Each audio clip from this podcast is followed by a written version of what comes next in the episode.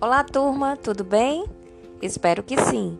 Continuamos estudando sobre o assunto cultura digital e hoje falaremos sobre meme. Na internet, a expressão meme é usada para se referir a qualquer informação que viralize, sendo copiada ou imitada na rede.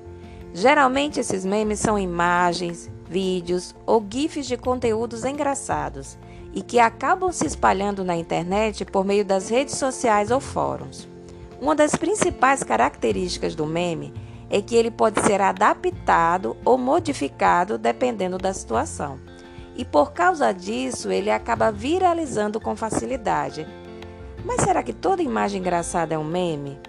Para que algo se torne um meme, é preciso que ela seja um padrão, repetido diversas vezes. Ou seja, se a imagem fosse usada mais vezes, reproduzindo uma ideia e se espalhando na internet, ela poderia ser considerada um meme. Memes são tão populares que já existem geradores de memes, como o gerador de memes e o Meme Generator.